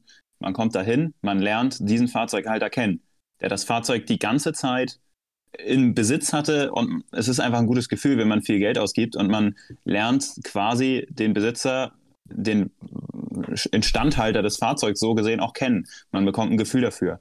Wenn das Bike jetzt acht Vorbesitzer hatte, ist das äh, ja recht Hm. wahrscheinlich, dass ein oder zwei davon ziemliche Trottel waren, die grundsätzlich äh, kalt immer nur Kit gegeben haben, alles egal. Ja, je mehr Vorbesitzer, desto höher die Chance, dass das Ding verbastelt ist, aufs Maul bekommen hat und so weiter. Je, je mehr Vorbesitzer, desto schlechter, immer. Oder es gibt das ja auch, dass Leute dann so ein Moped kaufen und merken sie, oh shit, das hat übel Elektronikprobleme. Ich Ja, genau, äh, ja. verkaufe die direkt weiter. Der nächste Ja. merkt es auch und dann noch einer, dann hast du da auf einmal acht Vorbesitzer drauf. Ne? Das Also- ist noch ein Punkt. Das kann auch da einfach dazu führen, dass das ein Problem, also kann einfach auch ein Zeichen sein, dass es ein Problem-Moped ist und keiner lange Bock drauf hat. Also wenn jemand ein Bike vier, fünf Jahre hat, dann ist es meistens auch ein gutes Ding. So. Also wenn der dann das noch ein bisschen wartet und so, dann, dann läuft das schon. Aber wenn es jedes Mal nach ein paar Monaten den Besitzer wechselt, ist Mhm. schlecht. Mir ist auch extrem wichtig. Derzeit auch vom Erstbesitzer gekauft, BMW quasi auch. Einfach ein geiles Gefühl auch. TÜV. TÜV ist relevant natürlich, wenn ihr auf der Straße fahren wollt, dass die Karre TÜV hat. Und oft sehe ich auch, dass äh, Leute dann sagen, TÜV mache ich auf Anfrage oder TÜV sollte kein Problem sein. Das ist immer richtiger Schwachsinn. Wenn das kein Problem ist, dann mach einfach TÜV bei der Karre, steigert den Verkaufspreis. Habe ich noch nie verstanden, warum Leute Karren verkaufen, wo der TÜV fällig ist oder bald fällig wird und dann die Anzeigen schreiben, ist aber einfach kein Problem. Ja, Digga, dann macht's, ne? Wenn es so einfach wäre, mach's. Oder wenn sie es nicht machen, dann gibt's einen Grund. Hm. Also da würde ich immer drauf achten, da würde ich mich auch nicht irgendwie da irgendwie was erzählen lassen. Da Es ist, kann ich mir vorstellen, so ein Verhandlungsding. Weißt du, wenn dann einer kommt und will verhandeln, dann kannst du sagen, ja komm, ich mach dir noch den TÜV frisch. Dann ähm, so als, dann weißt du auch, dass das Ding tipptopp ist, ne? Das wäre der, ja, könnte ich mir vorstellen, dass man es deswegen so rummacht. Ein Punkt, ein TÜV-Termin ist auch immer für dich als Verkäufer eine Absicherung, dass das Motorrad in Ordnung war. Wenn dann im Nachhinein irgendwie das vor Gericht geht oder so und derjenige sagt, ey, das Ding war komplett kaputt und du kannst zeigen, ey, ich habe hier eine Woche vorher noch frisch TÜV gemacht, die kann nicht komplett kaputt gewesen sein, dann spricht das für dich. Na, also ja. auch aus dem Aspekt ist es gut, TÜV vorher zu machen. Okay, jetzt sagen wir mal, okay, bepasst alle zu die Daten, ihr schreibt miteinander, die steht vielleicht auch gleich in deiner Gegend, du hast ja keinen Aufwand, fährst einfach rüber. So, jetzt kommst du da an und guckst dir natürlich als erstes erstmal grundsätzlich die Karre an und dann schaust du erstmal auf Bremsen und Reifen. Milan, einfach nochmal kurz erwähnen, warum ist das wichtig und wo sollte man da gucken, Reifen, Bremsen, was der Stand ist?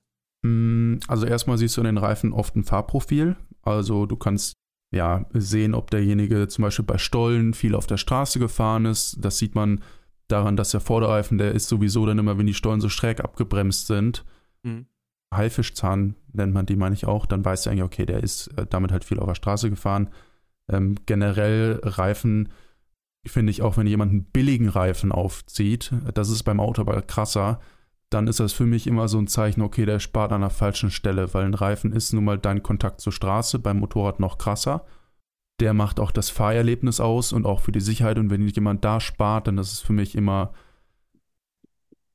der wird dann auch an anderen Dingen auf jeden Fall gespart haben. Bremse ist easy zu sehen, Bremsbeläge sind noch ratzfatz gewechselt, kosten auch nichts viel. Absolutes Wartungsding. Wenn jemand da irgendwie auch zögert mit der Wartung, ist es schon ein schlechtes Zeichen. Also sowas muss einfach beim Verkauf tipptopp sein, finde ich. Ne? Auch, oder du kannst auch sehen, wenn, wenn man wie vorhin, wenn das ein altes Moped ist mit wenig Kilometern, kann der Reifen, wenn du zum Beispiel siehst, okay, der Reifen wurde auch vor zehn Jahren produziert, dann spricht das dafür, dass das wirklich stimmt. Ne? Also mit so einem alten Reifen kann er dann nicht viel gefahren sein, weißt du?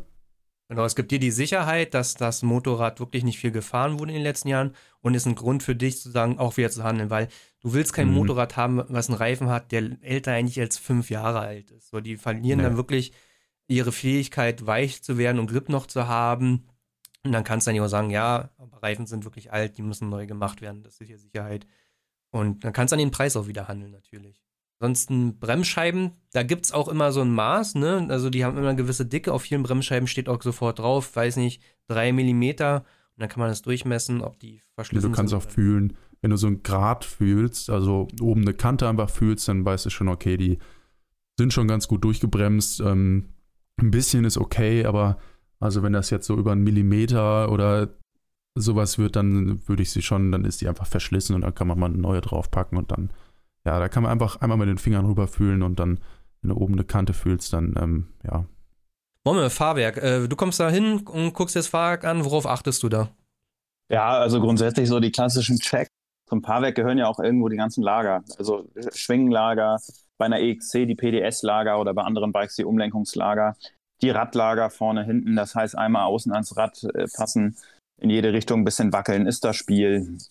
Das Lenkkopflager hat das Spiel. Also mal Bremse gezogen halten und mit Gefühl äh, vor und zurück wackeln. Auf dem Ständer halt dann so, dass das Vorderrad frei in der Luft Oder ist so, ja. und dann wirklich mit zwei Fingern am Lenker ganz langsam fühlen und äh, das, das, ob der irgendwo einrastet, der Lenker. Ne? Also da musst du wirklich das muss, da muss man schon feinfühlig sein. Der wird nicht so einrasten, wie man, dass du wirklich das sofort merkst mit zwei Händen, wenn du da ein bisschen rumdrehst, dann schon feinfühlig gucken, ne? Und dann auch genau. schauen, dass keine Kabel vorne irgendwie am Kotflügel hängen, weil die täuschen das sonst natürlich auch, wenn der Kotflügel vorne schleift. Also grundsätzlich, so ein Satz Radlager kostet vielleicht 20 Euro, auch ein Lenkkopflager ist nicht viel teurer, aber dennoch, wenn man da kaputte Lager hat, es nervt, es muss gemacht werden. Und zwar bald, es ist Arbeit. Es läppert sich hoch, es ist sicherheitsrelevant. Und es fördert auch gerne Folgeschäden. Also wenn man jetzt ewig mit einem kaputten Radlager rumfährt, geht auch alles mhm. drumherum gerne mal kaputt. Im schlimmsten Fall die ganze Radnarbe. Und äh, was wir vorhin schon besprochen hatten, ein wichtiger Punkt ist natürlich auch, wenn jetzt mehrere Lager da deutlich verschlissen sind, dann zeigt das auch ein bisschen die Einstellung des aktuellen Besitzers. Also mhm. wenn der einfach die nicht neu macht, das ist dann auch schon in gewisser Weise ein Wartungsstau. Also wenn mal ein Lager zu machen ist und sonst alles passt, okay. Aber wenn da wirklich schon einiges kaputt ist, das ist ein schlechtes Zeichen. Ja, und das auch, da verhandle ich auch immer. Wenn ich sowas, Ja. äh, bei der EXC war das auch so, bei der 125er, hinten das Radlager war schon, muss schon neu. Da drückst du den Preis mehr als 20 Euro, was das Lager kostet, mit auf jeden Fall. Ja, ist ja auch Arbeit, ja. Ja. Und natürlich, was nochmal ein ganz eigenes Thema ist, Gabel und Dämpfer kann man ohne eine, eine aufwendige Probefahrt schwer beurteilen. Wenn da irgendwie die Gabel stockt oder so, klar, das ist ganz schlecht, dann wird es auch teuer. Oder ob Ähm, die Simmeringe durch sind. die, genau, der Klassiker ist, ist die Gabel dicht, ist der Dämpfer dicht, sind da Ölspuren, das ist schlecht, dann muss das sofort gemacht werden. Ansonsten, wenn das Fahrwerk soweit dicht ist und normal funktioniert, kann man ja auch damit fahren. Äh, das ist dann eine Frage der Ansprüche. Es sollte Genau. bloß dicht sein. Einfach mal mit dem Finger über die Metallstellen gehen, gucken, ob das ölig ist. Tauchrohr, genau. Genau. Fehlt mir das Wort, danke. Dann mache ich den nächsten Punkt. Ähm, Elektrik. Tacho sollte funktionieren und wenn der Tacho nicht funktioniert, alter Falter, wahrscheinlich eher die Finger von lassen. Licht und Blinker sollten funktionieren. Gerade Blinker, wenn an der EXC LED-Blinker dran sind, dann sollten auch die Blinkerkontrollleuchte funktionieren. Rücklicht Ah. und dergleichen. Also gerade bei EXCs sehe ich oft, die wurden auf Enduro gefahren und dann werden die so wieder zusammengesteckt, ne, dass sie irgendwie auf die Straße gefahren werden können oder so. Das mit der, mit der Kontrollleuchte, also es ist ja bei LED-Blinkern oft so an der EXC, dass sie ohne, also ohne großartig Relais und so, am einfachsten ist wirklich einfach diese eine Birne rauszuziehen und dann leuchten die perfekt. Ja, ja, das stimmt, aber das, das findet der TÜV findet das nicht so geil. Nee, natürlich nicht, aber Milan, du willst ein Bike kaufen, wir wollen dir das Bike runterhandeln. ja, aber also das ist kein K.O.-Kriterium. Nein, aber ja, sehe ich Punkt. genauso. Es ist ein, es ist ein kleines Downgrade, vielleicht auch ein klitzekleines Verhandlungsmerkmal, aber es ist vielleicht nicht ausschlaggebend im Vergleich zu Die anderen. bleibt stehen, die bleibt stehen. Ich hatte sogar ein Relais noch dranhängen bei mir, auch ein LED-Relais, aber selbst dann war das mit diesem, mit diesem Birnchen der Kontrollleuchte hat's einfach nicht so äh, geklappt. Und als die draußen war, also da, ich habe dann lieber die Birne rausgezogen, als da anzufangen, am Kabelbaum irgendwie Relais reinzubauen und so. Okay, Jungs, Jungs, Jungs, ich wollte es nur, ich nur genannt haben. Weißt du, das ist hier meine Kompetenz. Da Ja. kann ich punkten, weil für mich ist es natürlich auch kein Hit, so ein Relais da reinzubauen oder so. Aber ich wollte es erwähnt haben, vielleicht war das bei mir ja. Punkt. So, also genau, die Lichter, das sollte alles funktionieren. Der Starter sollte funktionieren bei den EXCs um die 2008 bis 11 ist das teilweise nicht der Fall. Batterie sollte geladen sein. Ja. Dilo, Unfallschäden. Woran erkenne ich Unfallschäden? Worauf sollte ich achten beim Kauf? Ja, erstmal, vielleicht ist das Motorrad ja sogar als defekt beziehungsweise als Unfaller oder so äh, betitelt.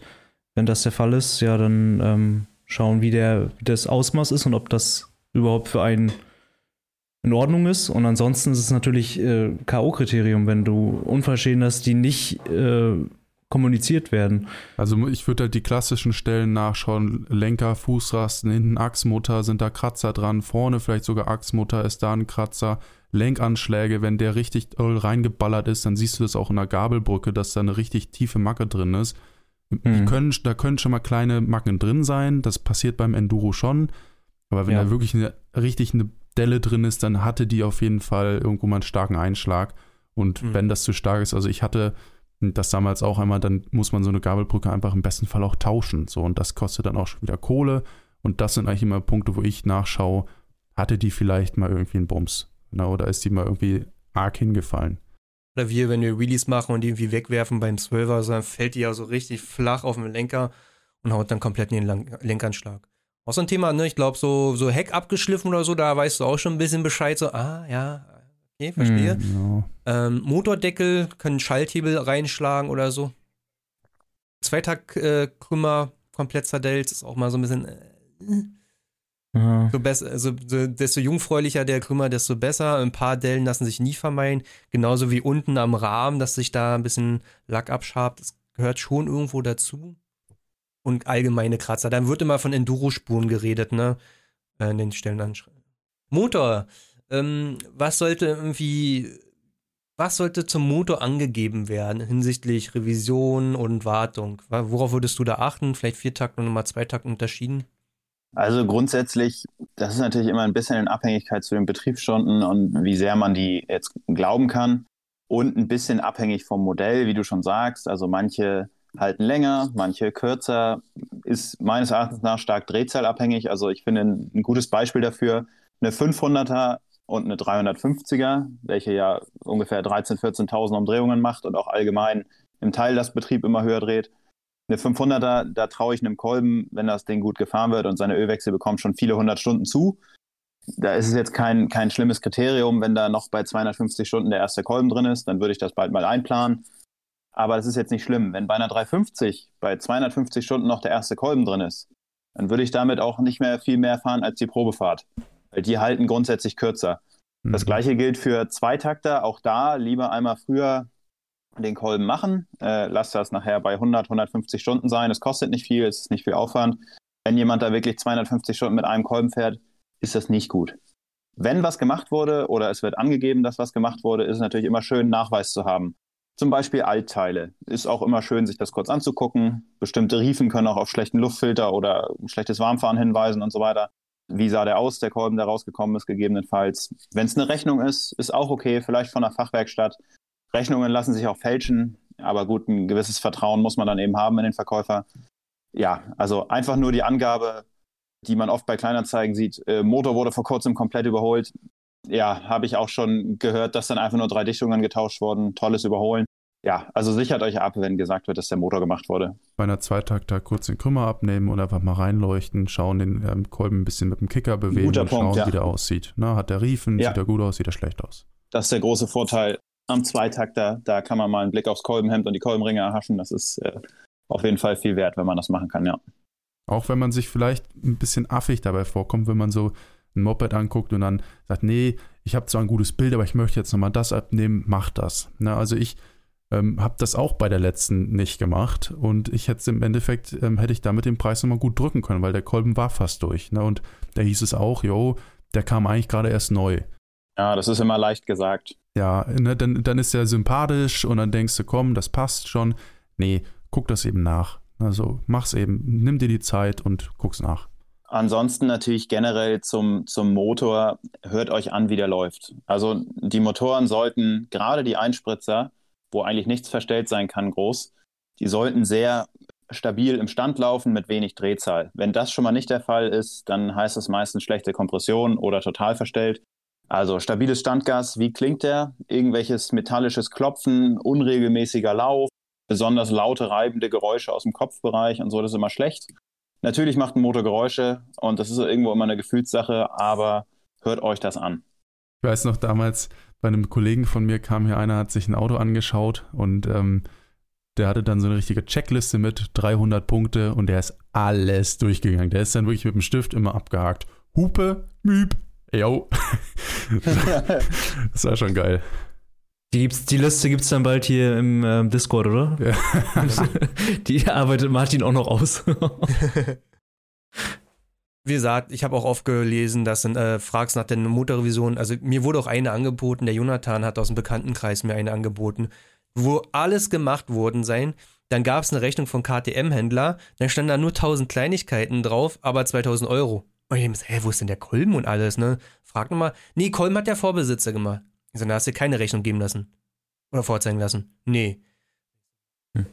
Gut, also nicht gemacht im Zweifelsfall. Also ich bin dann auch so, ich bin dann so ein Arsch und sag, ja, okay, im Zweifelsfall wurde also nicht gemacht, ne? Kannst mir ja vieles erzählen. Hm. Ansonsten, Motorlauf, äh, die, die, die Rotax-Modelle und auch noch so die Modelle danach, die sind vom Kopf her auch schon mechanisch ein bisschen lauter.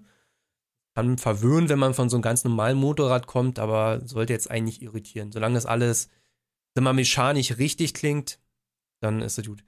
Ja, Momme sagt auch gerade, ja, anderthalb Stunden. Deswegen, ich versuche hier so ein bisschen durchzuhasseln, dass wir uns nicht so verlieren. Äh, Milan, Probefahrt, worauf achtest du, wenn du eine Probefahrt machst? Fass es kurz am besten. ja. Ich achte einfach klassischen Sachen. Getriebe, schaltet das sauber einmal Gänge durchschalten, Kupplung, schleift die oder schaltet, ist, ist die, läuft die sauber, funktionieren die Bremsen, zieht das Moped in irgendeine Richtung oder so, fühlt sich's gut an und dann auch ganz wichtig, wo ich auch, ihr wollt das Ding kaufen, das heißt, ihr könnt auch ruhig mal reinlangen. Also ähm, ich bin auch immer eher zurückhaltend, denke mir, okay, noch ist es nicht meins, ich möchte sein Motorrad auch ordentlich behandeln und fahre dann meistens nur kurz irgendwann mal runter, aber fahre das Ding ruhig ordentlich warm und ähm, beschleunige auch mal ruhig durch und Mach auch mal ruhig ein Wheelie mit, ne? Muss sich gut anfühlen. Genau, knall so richtig im sechsten Gang an dem Vorbesitzer vorbei. Nein, das nicht. Ne? Ich meine, für mich hat das immer viel mit Respekt zu tun, aber ähm, das ist schon euer gutes Recht, das Ding dann auch mal auszuprobieren. Ne? Also, wie gesagt, ihr wollt das Teil ja kaufen. auch wenn, wenn ihr da ankommt und die Probe fahren wollt und die Karre ist irgendwie schon warm und lief schon irgendwie. Hm. Ja, kein gutes Zeichen. Das heißt vielleicht, dass die Scheiße startet. Ne? Also ihr sollt auch genauso sehen, dass der Starter funktioniert, dass sie gut startet, auch wenn sie kalt ist. Also wirklich an den Motor mal fassen, an die Krümmer, Auspuff, ist sie kalt. Und wenn die dann solide startet, dann denkst du schon so, Und wenn ihr euch die Finger verbrennt am Krümmer, dann sind das direkt schon mal 200 Euro, die man abziehen kann. ja, Schmerzensgeld, 100 Euro und Genau. Ähm, ansonsten Boah. haben wir noch hin. Darf ich noch eine Anekdote einwerfen? Na mal.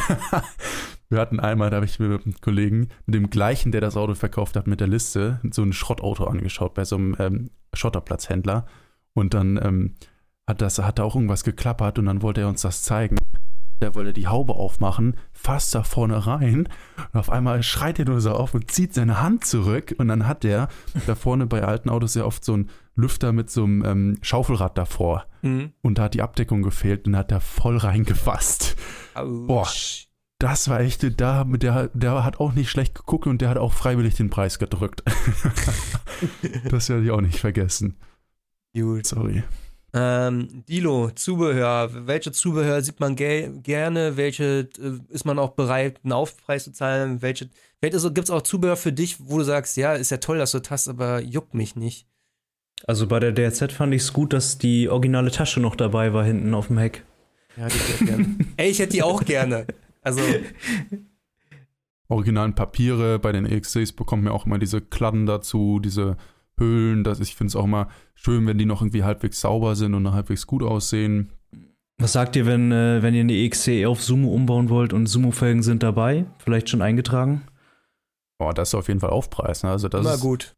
Ja, die- klar ist das gut, aber die kriegst du eigentlich nie umsonst dazu. Da wird keiner sagen, ja, nimm mal mit. Nee, nee, ja.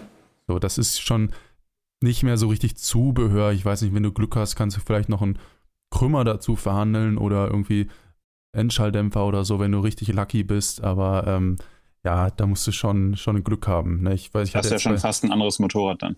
ja, genau. Ich, hab- ich mache das immer so, wenn ich dann verhandle, dann schaue ich mal so da in der Werkstatt rum, guck, was da so rumliegt. Und wenn du siehst, ey, da liegen noch drei Krümmer für dieses Bike, dann ähm, ja, versuche ich immer sowas damit zu, zu verhandeln. Ne? Dann steht noch ein schöner Proxon-Koffer, den Mhm. nimmst du noch mit. Also komm hier, den Proxon-Koffer packst du noch rauf und dann haben wir einen Deal.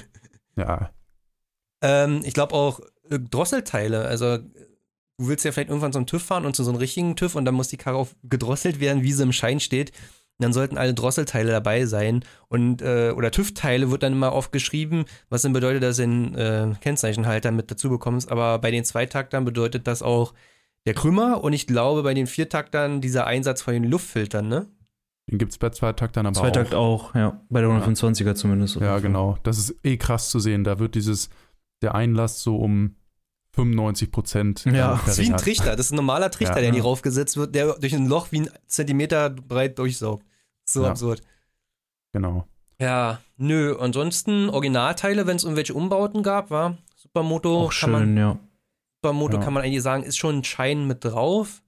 Alte Kolben kann man sich auch, ähm, ist jetzt, also ich schaue manchmal, wenn die da noch liegen, dann schaue ich mir die an und dann siehst du auch, wurde der rechtzeitig gewechselt oder hat er wirklich richtig gefressen? Wie sieht das aus? Ne? Sonst was haben wir noch drauf? Ja, also es gibt halt tausend eloxierte Teile. Also da gibt es so Leute, die leben sich da mit diesen eloxierten Teilen aus. Ich finde, das ist kein Grund, den Preis da irgendwie hochzutreiben. Nee. Also mich juckt das null. Gerade weil es die auch von AliExpress gibt. Ne? Und da kosten die echt nicht viel und es sind auch echt keine geile Qualität. Und wenn dann Bremshebel von AliExpress ist, dann ist es eher ein Minuspunkt. Verkleidungsteile ist noch eine feine Sache eigentlich, ne? Ja, ein Verkleidungssatz, gerade wenn das ein Originaler ist, der noch richtig gut aussieht, das ist schon, das ist was wert. Auf jeden Fall. Wie findet ihr eigentlich das, wenn immer so Leute Dekore sich selbst designen, am besten noch mit ihren Instagram-Händeln mit drauf? So, ich ich finde es überhaupt nicht geil. Denke mir so, ja, kannst behalten. Zieh ich Jo. sofort ab, wenn ich zu Hause bin. Kommt drauf an, manche, manchmal sieht das schon schick aus. Ähm, ich glaube, wir sind alle die Typen, die sowas lieber selber umbauen und da sich auch gerne kreativ austoben und ähm, dann damit ihr eigenes Ding draus machen. Aber es gibt auch Leute, die ähm, einfach sehen, ey, das Bike sieht geil aus und gerade wenn du es verkaufst und da stehen 10 EXCs drin und einer hat ein geiles Dekor, manchmal sind das so banale Sachen, die das Bike dann verkaufen. Ne? Stimmt, wenn man jetzt so an so ein Pimster-Dekor denkt, wo kein Name drauf ist, wenn es schon drauf ist und es ist gut geklebt, Zustand gut, warum nicht? Aber es ist nicht dieses so, ey, hier ist mein individuelles Dekor drauf, was niemand auf der Welt jemals fahren wird. Das Ding ist ein Einzelstück, genau. Ich habe das quasi vergoldet. Das finde ich auch ein bisschen überzogen. Dann, ne? genau. Alles Unikate bei uns. Also jedes scheiß Supermoto ist anders als die daneben. Also da habe ich noch nie zwei gleiche gesehen. Ah, okay. Gut. Also ich habe mich ganz viel beschäftigt mit EXC kaufen. Ich habe mir ganz viele Karren angeguckt. Ich habe mit ganz vielen Leuten geschrieben. Und gestern war es soweit. Hey, ich will einen Applaus haben. Ich habe Geld uh. ausgegeben. EXC 300, ich glaube, ich weiß nicht Baujahr genau, aber 2008 bis 11 auf Supermotos. Du weißt das nicht genau, Martin. Hä? Du hast dir gerade eine halbe Stunde erzählt, worauf du achtest und dann sagst du jetzt, du weißt das Baujahr nicht genau. Ich stelle es ist mir egal. Äh, aber ja. die Blinkerkontrollleuchte geht, oder? Nee, ja, genau. nicht, deswegen haben wir so runtergehandelt. aber Baujahr ist egal, ne? ey, Hauptsache sieht aus wie 08 bis 11. Das war das, war das Wichtigste. 11. 11 mit äh, schwarzen Tank und Supermotos. Ich schick nachher euch ein Bild rein und. Schweden EXC. Glaub, Momme kennt sie nämlich. Das ist. Äh, ah ja. Ich bin gespannt. Also, eigentlich ist es mir egal, selbst wenn du sagst, ich kenne die Karre und die hat gelitten. Äh, ich habe die gekauft von jemandem, der hat die sich im Oktober gekauft, der ist nie damit gefahren, der hatte davor eine RC gehabt, 125. Der war da auch echt nicht im Game mit drin. Also ich glaube, der wollte eine KTM Supermoto haben.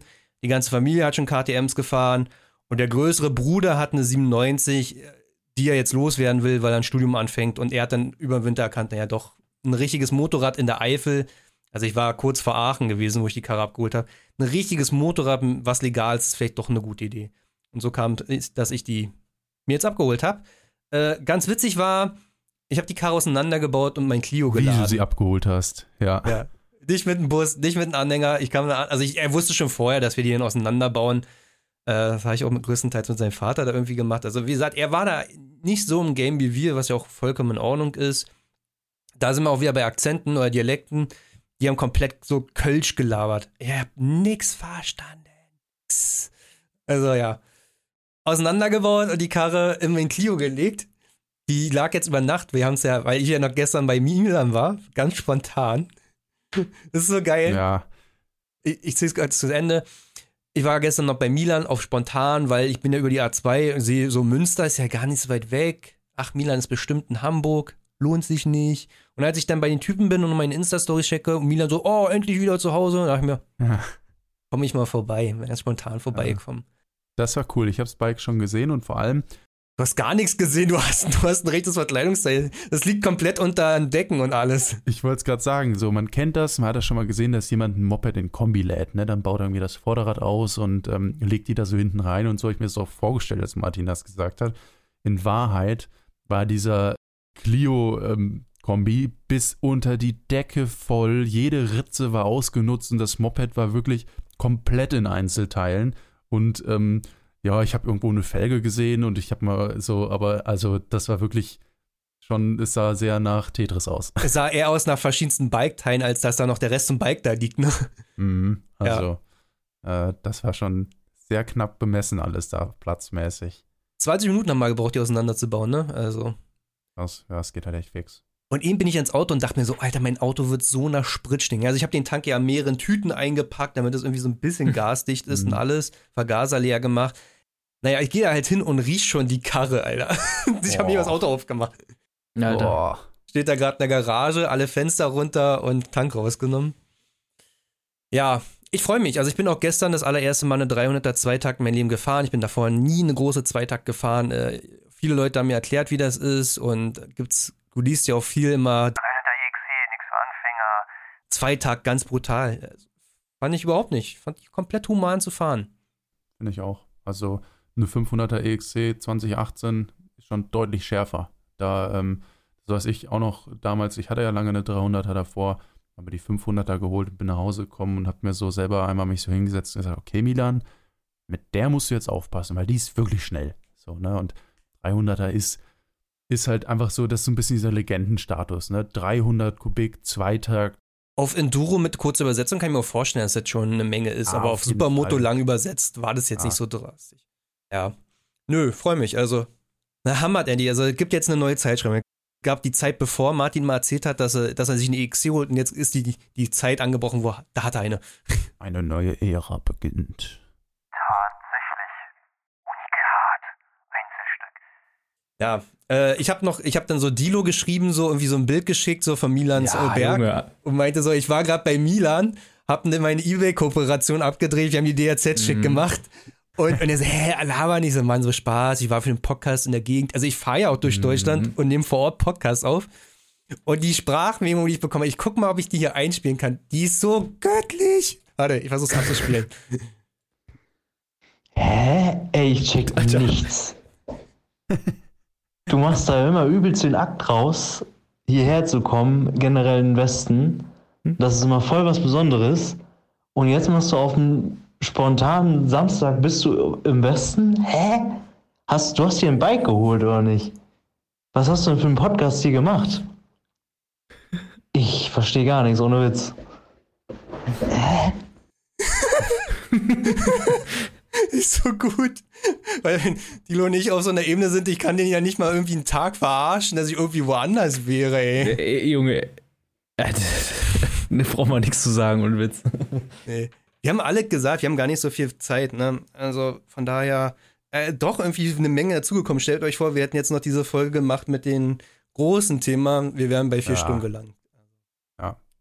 Ich möchte unbedingt nächst, in der nächsten Folge was über die KMX erzählen. Die habe ich, das ist die Karre von meiner Freundin, die habe ich jetzt äh, durch den TÜV gebracht, aber mit der habe ich ein bisschen was vor. Aber das machen wir dann in der übernächsten Folge wahrscheinlich, ja. Ja, ja. Hab's vergessen, sorry. Alles gut. Gut, äh, ach so, eigentlich wollte man über Discord auch noch sprechen und alles, ja. Ja, komm. Ach mal. Ja, wir müssen die Frequenz höher setzen, Jungs. Jede Woche hier. Wir müssen unseren Redestoff loswerden. Ich glaube, wir können so langsam auf zwei Wochen gehen, also Ja.